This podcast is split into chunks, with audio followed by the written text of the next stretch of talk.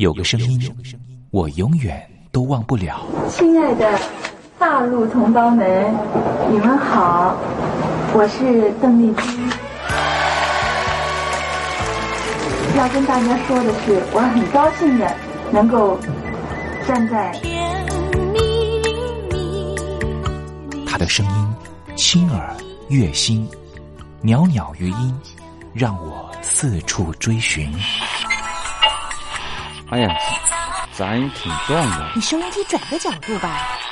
哎哎，有了有了。我家里的碟哈，就邓丽君的碟，都是原来告别演演唱会的碟。她的声音在时代里定了锚，无论时间如何推移，跟着她，我找到了自己。所以，我爱邓丽君。是你是你梦见的就是你。东山林制作主持，谢谢，谢谢，非常的感动，谢谢大家。梦见的就是你。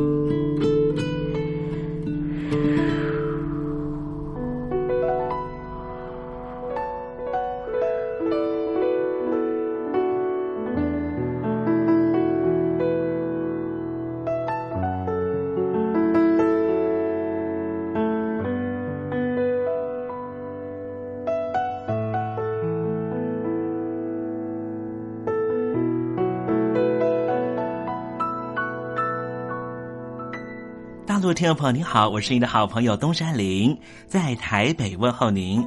正在为您进行的栏目就是《我爱邓丽君》。邓丽君是亚洲歌姬，是爱国艺人，也是最初更是永远的军中情人。她拥有十一个掌声，红遍日本、海峡两岸、东南亚，是一代传奇的人物。不过，这些封号、称谓或是任何奖项的肯定。对他来说根本都不重要，因为他的歌声就代表一切，因为他就是邓丽君。邓丽君不只是一个世代的流行音乐的启蒙，也是歌坛天王天后，包含了刘德华、王菲这些许多偶像的偶像，更是台湾、中国大陆甚至世界各地华人的心灵慰藉。这就是为什么。光华之声的频道会推出《我爱邓丽君》这个栏目。东山林真心的希望，所有喜欢邓丽君的朋友都能够在短短的三十分钟的栏目里面，找到你心灵深处永远无法取代的邓丽君的歌曲。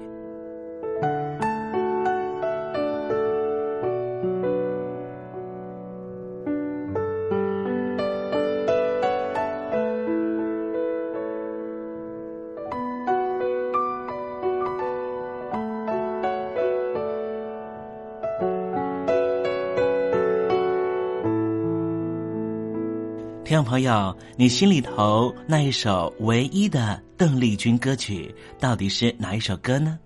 如果你也希望和其他的朋友分享的话，欢迎你写信到台北邮政一七零零号信箱，台北邮政幺七零零号信箱，让东山林有这个荣幸在栏目里面为您播放这首歌曲，和大家分享。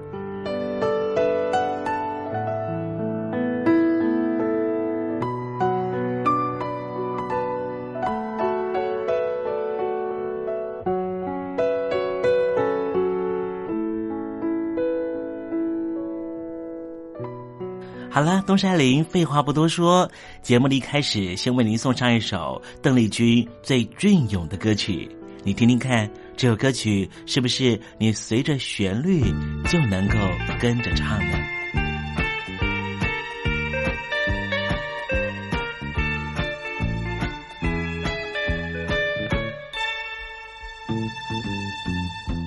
如果你不再爱我，要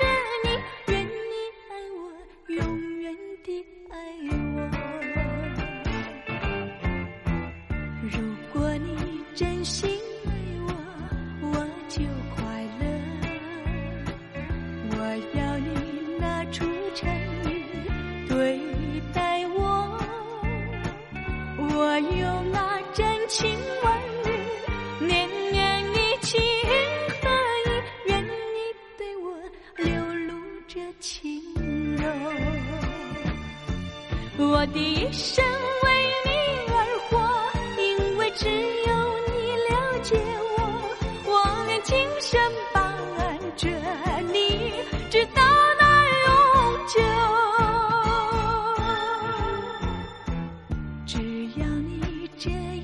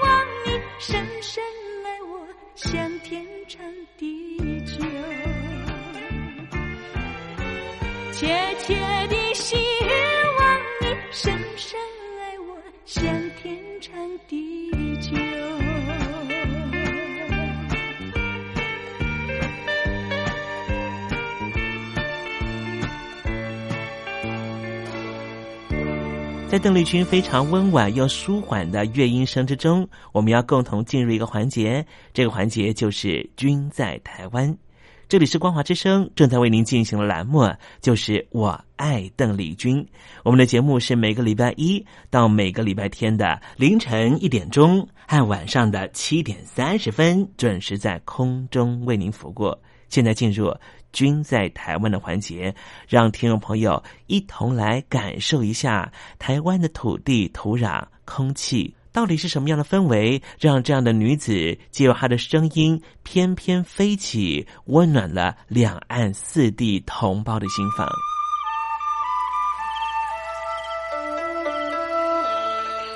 那是一个下过大雨的午后，我又回到了我的母校泸州国小。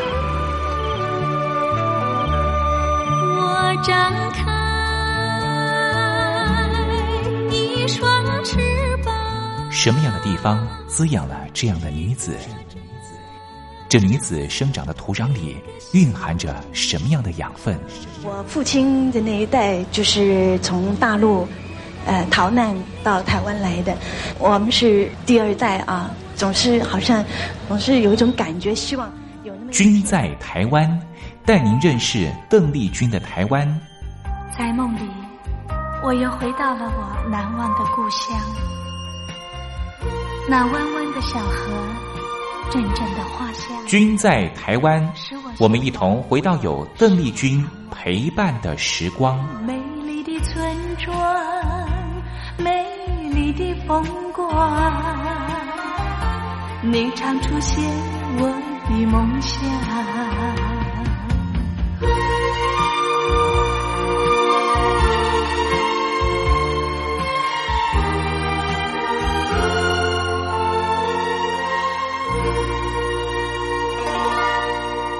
君在台湾，君在台湾，君这个字可以代表邓丽君的君，也可以代表平均的均。这个均就代表着这个单元将会告诉听众朋友有什么样的东西存在在台湾这个宝岛里面，都在这个单元里面会向听众朋友介绍。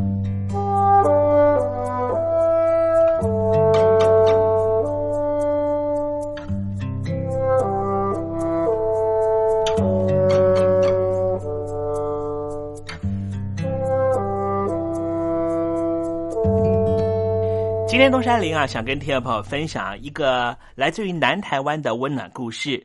它是一个团体，这个团体叫做爱心书桌团，成立超过十年了，送出了超过了一万五千张的书桌，帮助了不少偏远地区的学校和弱势的小朋友。前几年呢，他们突然发现，原来需要帮助的不光是偏远地区，一些所谓的半偏远学校。更需要帮助，所以他们就改变方向啦。每一个季度啊，都会帮一所学校改造图书馆，让更多的学童受惠。四十九岁的黄世义，他就是爱心书桌的发起人，也是团长。他在高雄经营家具工厂。十多年前，他得知啊，小孩的学校缺桌椅，他就用工厂剩下来的木材制作，也因此迈出了赠送爱心书桌的第一步。之后，他就号召了好多的家具同业和亲朋好友加入他的爱心书桌团。团员来自各行各业，其中不少人都当老板了，但是都愿意弯下腰，汗流浃背，完全不会喊累。活动之前，他只要用手机拉一下，可说是一呼百诺。黄世义说，几年前他发现了。偏乡的学校资源其实非常足够，反倒是那些半偏乡学校处于模糊地带，反而更需要帮助。因此，他们决定要改变捐赠的方向，让更多的半偏乡的学童受惠。而他们最近就花了众人之力，花不到七万块，就帮助了南台湾的屏东恒春乔永国小改造好学校的所有桌椅，省下了将近五十万元的费用。黄世义说：“因为自己曾经辍学，书念太少，是他今生的遗憾。他未来希望能够带更多的义工，每一季度都要帮一所半偏乡学校翻新图书馆。他说，这么多人，这么多义工相伴做好事，让他觉得这条路一直都不是孤独的。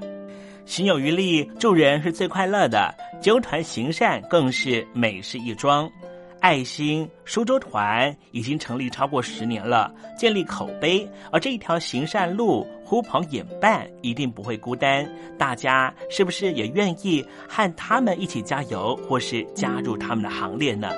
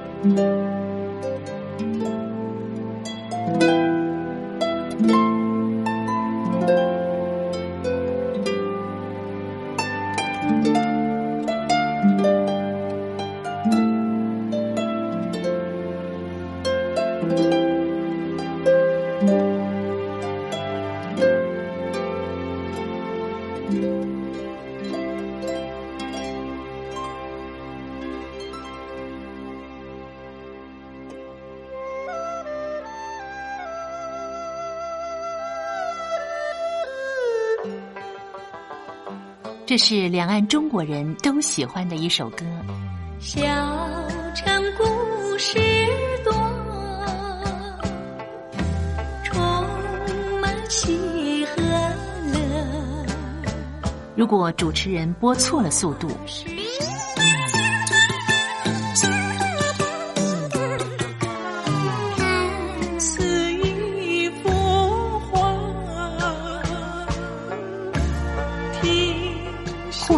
或慢的走调歌曲，都不是听众喜欢的。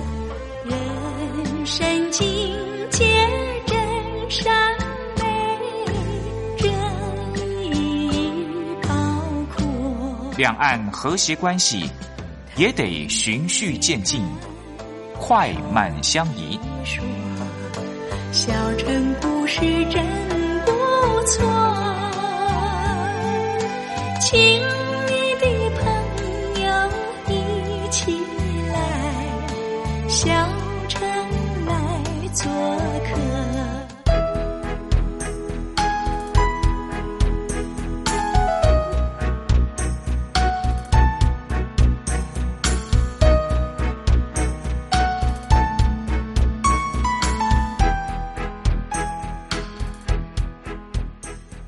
生活中少不了知性的真，生活中少不了理性的善，生活中也少不了感性的美。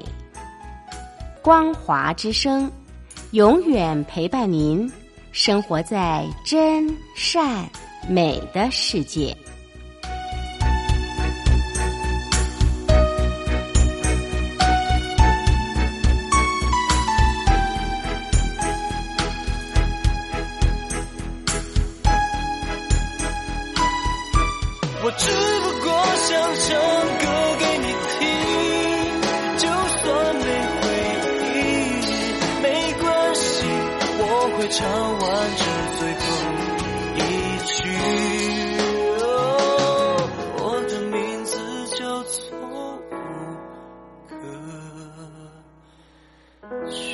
Hello，大陆的听众朋友，你好，没错，我就是吴克群。不管你现在在做什么，不管你现在在哪里，吴克群和光华之声在台北问候你。我只不过想唱歌给你听，用尽我全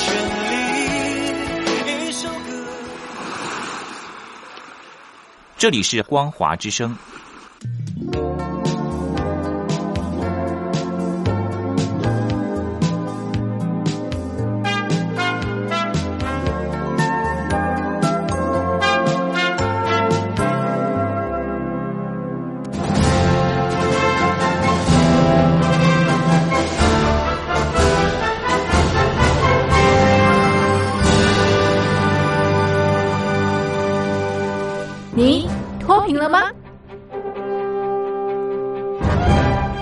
时候的习近平就深知贫困之苦。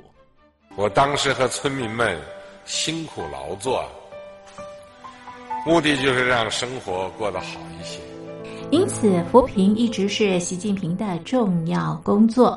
二零一五年，习近平在中央扶贫开发工作会议上做了二零二零大陆全面脱贫的承诺。到二零二零年，我国现行标准下，农村贫困人口实现脱贫，是我们的庄严承诺。一诺千金，全社会要行动起来，进锐出战，精准施策。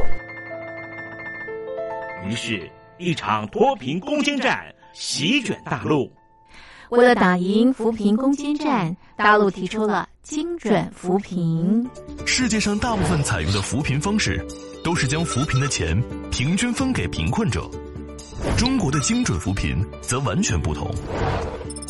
为了让资金使用更高效，扶贫效果更好，中国根据村子的特点以及每户村民档案记录的不同情况来分配钱，安排不同的扶贫方式。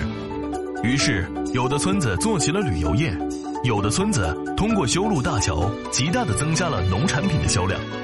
有些没有工作能力的老人，给他们生活所需资金保障；有些缺乏劳动技能的，给他进行职业培训。中国扶贫就是这样结合村子的特点与个人的情况，以个性化定制为每个贫困户找出脱贫方式。这就是中国扶贫的精准度。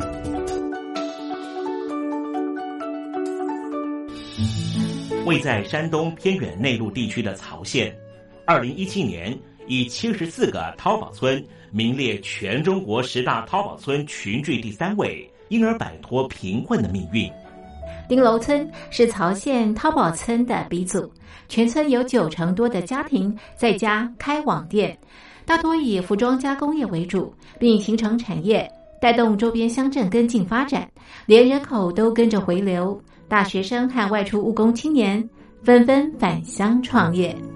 二零一六年，丁楼村的全年电商销售额已高达三个亿，产品远销十多个国家和地区，百分之八十以上的人家拥有私家车。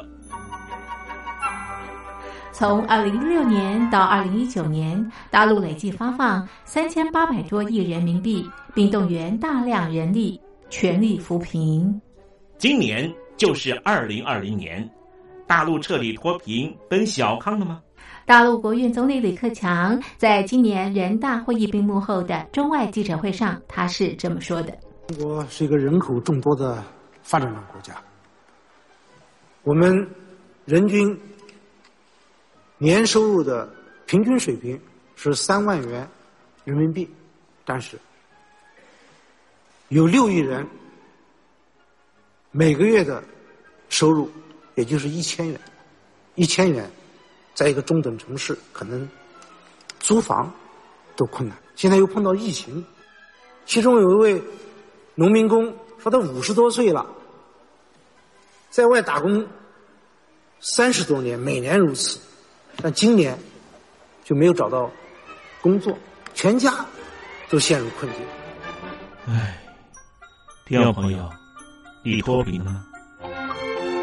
欢迎听众朋友来信分享你的脱贫经验，或者大陆政府脱贫做法与建议。我们准备高端短波收音机要送给您哦。活动从八月一日进行到十月三十一日，请您写下姓名、地址、邮编、联络电话、年龄等基本资料。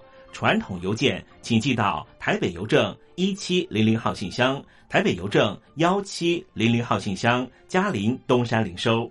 电子邮件请寄 lily 三二九 at ms 四五点 highnet 点 net，l i l i 三二九 at ms 四五点 highnet 点 net。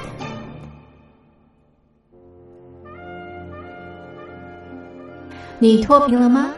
大陆全面脱贫了吗？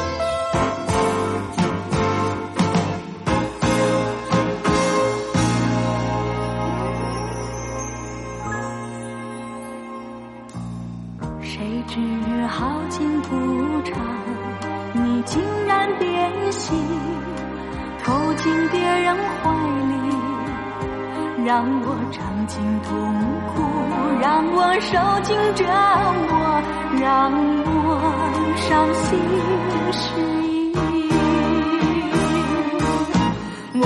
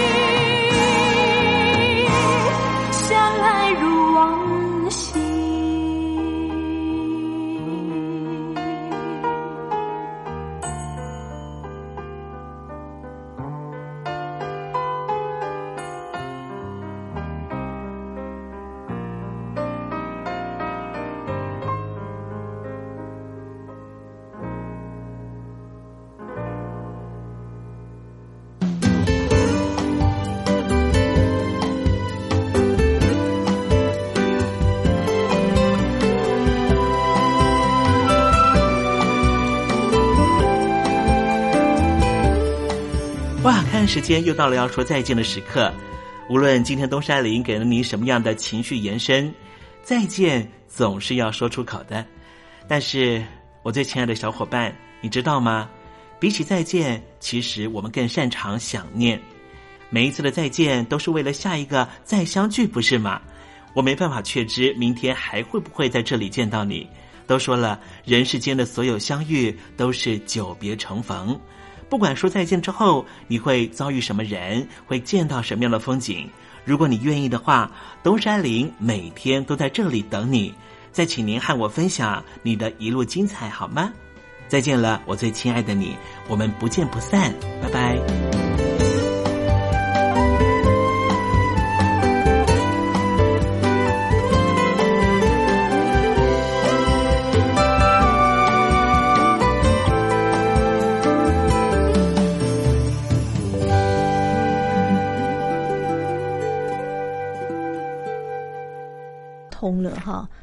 会有这样的问题。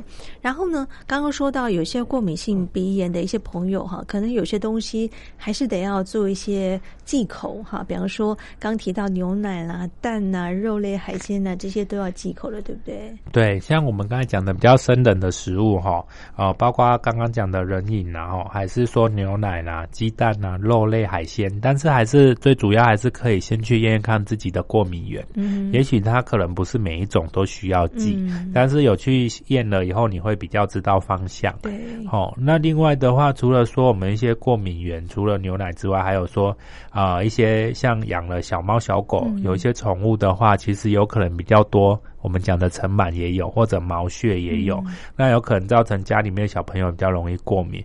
所以，有过敏状况的话，可能也没有那么建议一定都要饲养小猫小狗之类的宠物哦。嗯然后另外的话，就是我们知道说我们的过敏源以后，就要尽量去避免，包括像刚刚提的啊，有的人是不是照到阳光也会打喷嚏？嗯哦，那有的人是吹到冷风会打喷嚏，那寒冷。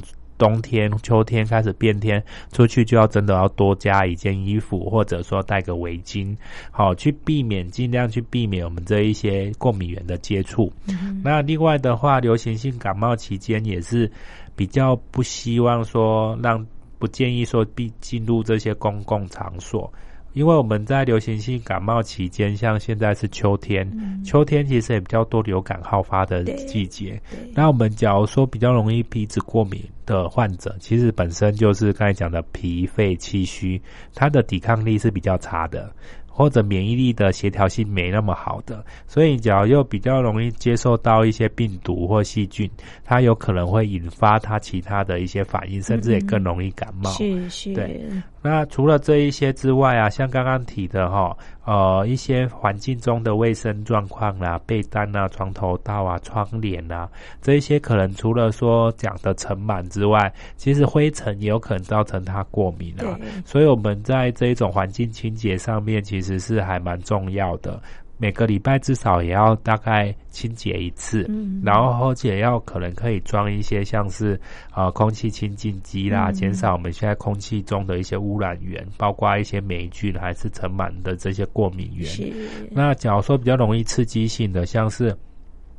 容易会有点香烟呐、还是说像我们厨房的抽油的这些抽油烟机的这些烟哦，还是我们有的人喜欢点蚊香，嗯甚至有的人对于这种味油漆的味道比较敏感等等，这都有可能会去刺激比较我们黏膜系统，可能也会比较容易会有说像这些流鼻水啦、打喷嚏的状况出现。那除了这一些。呃，需要去避免之外的话，另外提升身体的一些状况，除了刚刚提的这一些药膳啊，还是按摩的方式之外，还有一个就是我们要多去运动。那有有哪一些运动呢？其实没有特别限制，但是游泳的话，秋冬就还是不太建议。我们假如说真的很喜欢游泳，有有过敏的小朋友，会建议他在夏天午后阳光下。嗯。这个时间点的话，其实我们不要让它在受到冷的刺激，可以降低它这种过敏的一个反应。是。好、比较好的游泳池哈、它一定冷气会开很强，对。所以那个小朋友因为游完泳一起来哈、他就又会开始打喷嚏，啾啾啾。是那只要不好的游泳池呢，它可能没有热水，嗯甚至连吹风机都没有。嗯对，所以它有可能比较容易会有受到风凉，它就有可能开始打喷嚏的状况。是对，所以这一些这些建议还是建议给大家哈，希望大家能够有一个好的身体调节的一个状况。嗯，没错，这是我们朱大夫给大家的建议啊。特别是对于过敏性的一些朋友来讲的话呢，不管是鼻炎，或者是可能很多会有一些异位性皮肤炎等等哈。